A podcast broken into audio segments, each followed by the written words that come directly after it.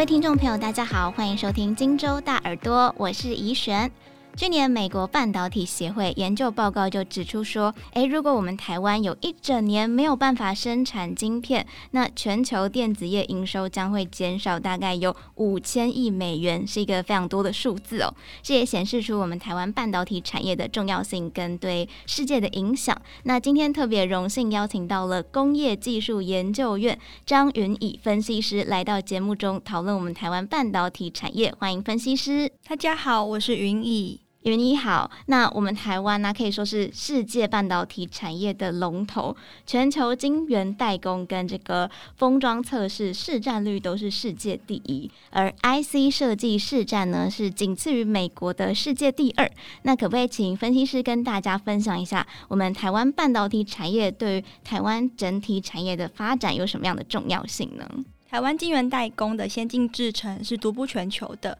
二零二一年的营收已经突破了新台币二点二兆元，占了全球晶圆代工七十九点七 percent 的市占率。而 IC 封测业呢，在二零二一年产值达到新台币六千三百八十四亿元，市占率上，台湾封测产业占全球封测业五十七点六 percent 的营收。而在 IC 设计方面，台湾今年的 IC 设计产值啊，预估可以达到新台币一点二兆元。刚刚听到非常多的数字跟亮眼的表现，可以说我们台湾半导体产业真的对于世界来说非常的重要。那科技使我们生活便利。虽然半导体发展为我们带来国际竞争力，还有经济效益，但是也有很多人担心这个半导体产业的发展对环境的影响。虽然它是无烟囱工业，但并不代表说完全没有污染哦。这部分想要请分析师向大家解析一下半导体产业对环境带来的影响有哪些。大致呢可以分为三个层面来探讨。第一啊，半导体是能源密集的产业，那在生产过程中会需要使用大量的水电资源，光是一座半导体的工厂，每年呢就需要消耗十亿度电的能源，并且呢制成需要使用的超纯水，在一年换算下来，平均相当于一百多座标准游泳池的一个水量。那第二呢，半导体的制程它本身会排放大量的温室气体以及废弃物，需要经过适当的处理以及管控。那第三呢，由于近年供应链断裂的危机以及地缘政治的竞合，提升了在地供应链一个建制的需求，全球啊是兴起了一阵晶圆厂的扩厂潮。预计呢，在二零二二年到二零二五年，全球呢将动工兴建总共四十一座的晶圆厂。那在这样的产业内外因子驱动下，产能扩张意味着更多的碳足迹、高耗电、高碳排的问题呢，就急需要解方。这就使得台湾以及国际的半导体厂商都更需要的来立即投入绿色制造的行动。所以半导体制成中是需要使用大量的水电资源，还有排放过多的温室气体跟废弃物。这样就让我想到最近这几年很流行的风潮叫做 ESG，很多企业开始执行 ESG。那目前国内半导体产业有哪些执行永续环境的做法？第一个，半导体企业啊，投注许多心力在产品制成方面的设计，像是国内的 IC 设计业者。可以看到，联发科在先进制程技术节点的设计上，实践了绿色创新，逐年的来精进晶片耗能与缩小晶片体积。同样呢，在联友的产品蓝图中，也看到对 LCD 产品、OLED、气孔控制单晶片与数位影像控制晶片等主要的产品，来进行 IC 制程微缩设计所带来的能耗精进。使得这些终端产品呢，一年可以降低用电五千两百万度，大约减少了二点六万公吨的一个碳排放。那联电呢，则是从 IC 制造环节投入低功耗、低漏电、超低漏电以及电源管理等产品研发，提升了绿色产品的生产比重。例如啊，应用在传统逻辑制程以及特殊技术制程的十四纳米及二十二纳米。相较于二十八纳米，在产品的运用上啊，分别呢可使得功耗降低五十 percent 以及二十 percent，并且啊，联电在生产过程中呢，导入了大数据的资料库分析，来提升设备运转效能，以工业四点零的 AI 前瞻技术建置机台模型，来进行绿色营运。那企图呢，达到在二零二五年可以较二零一五年节省百分之十五的一个中程目标。那在低碳制程中，半导体业呢也注重进行绿建筑与绿色工厂的布局，更系统性的来提升厂务节能。以日月光为例，对于传统厂房导入低碳建筑的概念，而对于新的厂房呢，则在设计阶段就导入了绿色产线的一个规划。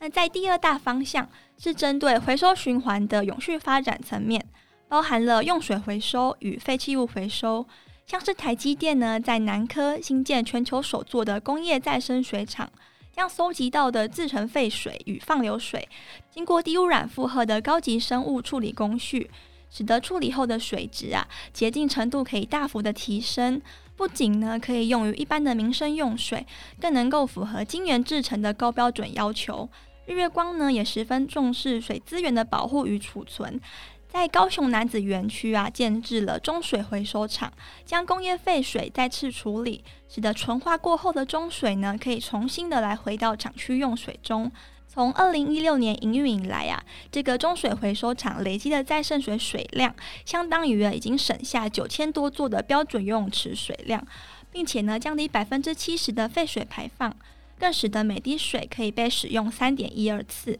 废弃物的回收呢，也是半导体厂非常重视的一个关键环节。例如呢，台积电在中科打造业界第一座的零废弃物制造中心，将制造过程中所产出的废弃物资源纯化成人造萤石、电子级异丙醇等工业级的再生产品。预计呢，每年将减少十四万公吨的废弃物，并且达到十二亿元的一个减废效益。未来呢，也将依循这样的减废模式。拓展至新竹以及台南的厂区。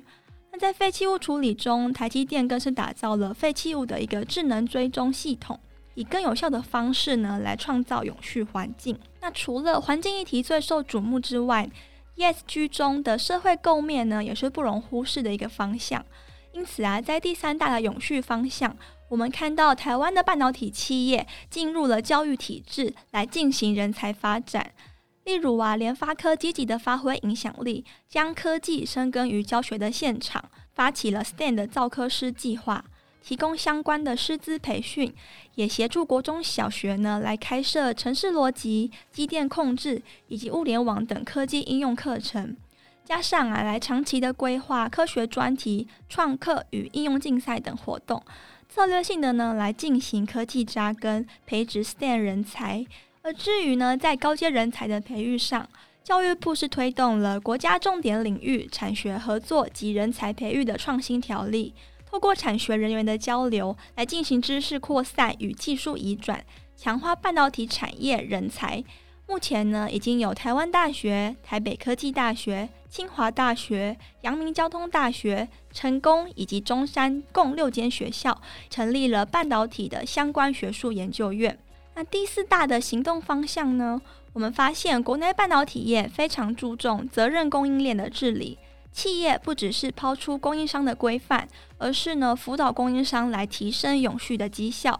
例如，台积电鼓励供应商布局碳捕捉设备。第一种方式呢，是在金六塔的制程中增设碳捕捉管线，将工业级的液态二氧化碳精炼过程中的残气。再次呢导入制程内进行二次纯化。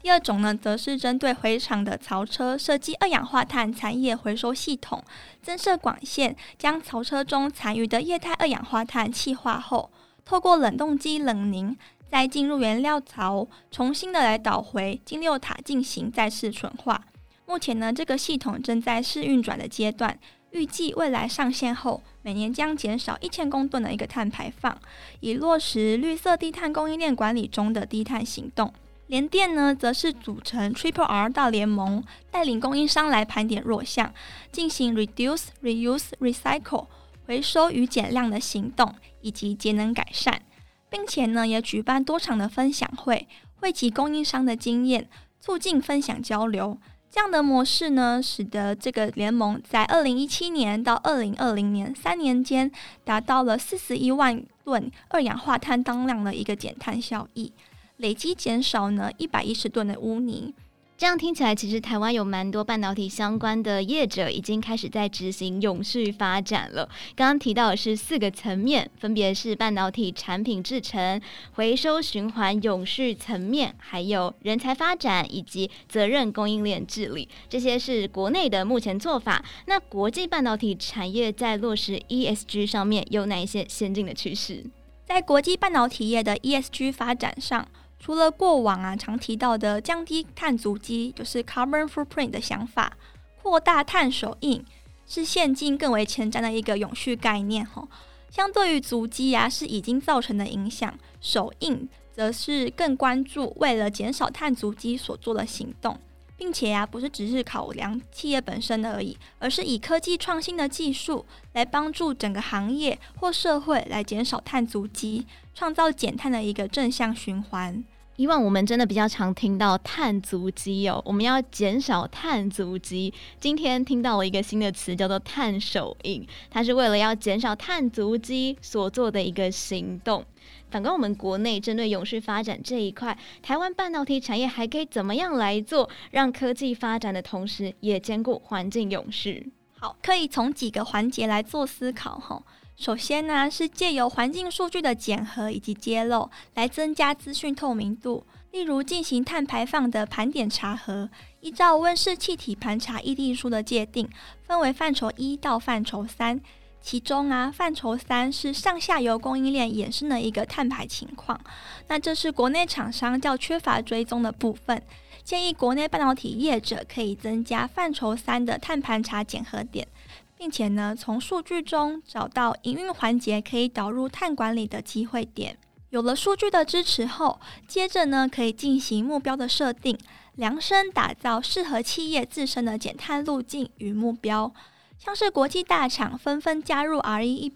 宣誓要在二零三零年前达到百分之百使用再生能源，或是定锚二零五零年达到净零排放，以此设定短、中、长期的一个减碳目标。下一步呢，则是永续策略的执行，秉持的资源循环最大化、污染产出最小化的一个概念，来对企业内部与外部进行永续治理。其中呢，导入数位化、即时性、可联网的生产设备，来达到智慧化的厂区管理，是半导体业者可以着手布局的内部营运方向。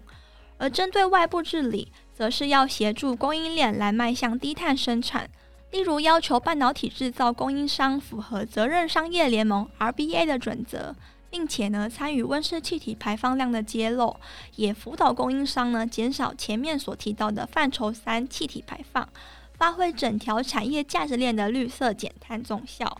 最后呢，则是成果的追踪。永续行动是一个动态的调整过程，借由定期的碳排放、水排放。化学品的数据检测以及执行情况的审视评估，并且发布永续的报告书，了解现况，并且持续的来调整永续策略。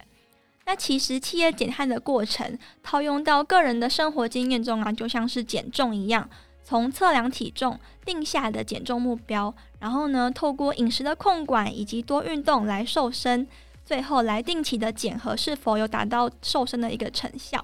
那这整个过程其实是蛮相似的，因此啊，企业要找到适合自己的一个减碳路径，是能够长远执行绿色营运的一个关键点。制定目标之后，定期的检视自己，可以了解自己目前的状况，还有不断去调整自己的永续策略，是一个非常好的方式哦。半导体发展带领整个世界不断的进步，也让我们生活变得很便利。但是环境永续真的是很重要的一环，非常期待未来科技发展跟环境生态可以一并前行。今天真的非常感谢张云仪分析师的分享，也谢谢各位听众朋友的收听。那我们就下次再见喽，拜拜。